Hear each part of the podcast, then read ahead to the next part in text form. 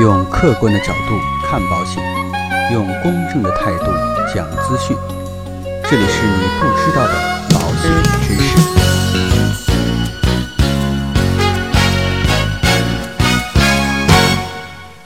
好，各位亲爱的朋友们，大家好，很高兴呢，今天又跟大家如期的见面了。那现在呢，很多的朋友啊，也向我提了一些问题，说买保险异地投保究竟行不行？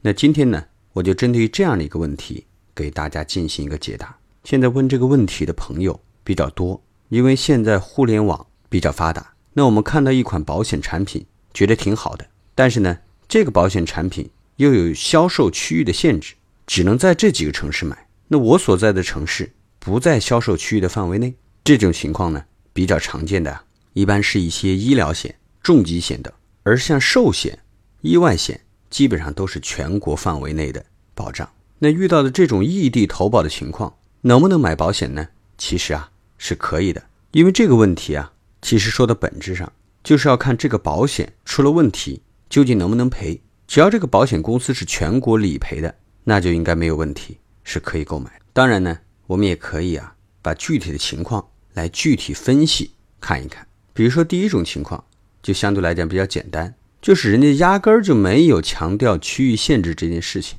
甚至呢，在提交订单的时候都不用填写地址。这种情况呢，你想怎么买就怎么买。第二种情况呢，是强调了区域限制，比如说只能在北京、上海、广州这些地方去销售这款重疾险。但是呢，填地址的时候你会发现，那个列表里面什么地方都可以选，你当然就可以选你所在的城市了。这个情况呢？也不复杂，该怎么填怎么填啊，如实填写就可以了。只要能够订单顺利生成通过就没有问题。第三种情况呢，就是它限制了相关的区域，并且填写地址的时候，也不能填写其他的城市。那这种情况究竟能不能买呢？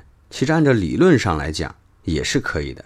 举个例子啊，比如说在北京工作看到的一款保险产品，北京可以买，但是老家那儿却不能买。那我又想把这个保险产品。买给自己的父母应该怎么办呢？你可以啊，先填一个北京的地址，填你的或者是临时的地址。填完了之后，购买成功，然后给这家保险公司的客服打个电话，要求他把地址调整一下。所以说，即使出现这样的情况，也可以通过这种跳转的方式来间接的实现目的。那如果是这样的情况呢？你要理赔的时候该怎么办呢？也可以分为几种情况。第一种呢，虽然这个产品。在当地不能销售，但是这家保险公司在当地是有网点的。出了险之后啊，就可以拿着相应的材料到网点去，该怎么赔怎么赔，一点问题都没有。第二种情况呢，你不想去那个网点，或者你所在的城市根本就没有这家保险公司的销售网点，这种情况啊，就需要去打电话给客服，然后寄材料。现在很多的这种理赔材料是可以邮寄的，把材料邮寄过去也是。该怎么赔怎么赔，可能比你去网点还省事儿一些。第三种呢，对于一些大的保险公司，现在有很多的报销程序啊，你甚至都不用去网点了，直接通过相关的 APP 或者网站上提交相应的资料就可以了。所以说啊，异地投保并不怎么影响咱们理赔的问题。所以说，如果你看到哪一款比较好的产品，而你这个城市没有卖的，也可以通过这种异地购买的方式进行购买。那今天的节目呢，到这里就告一段落，让我们下期再见。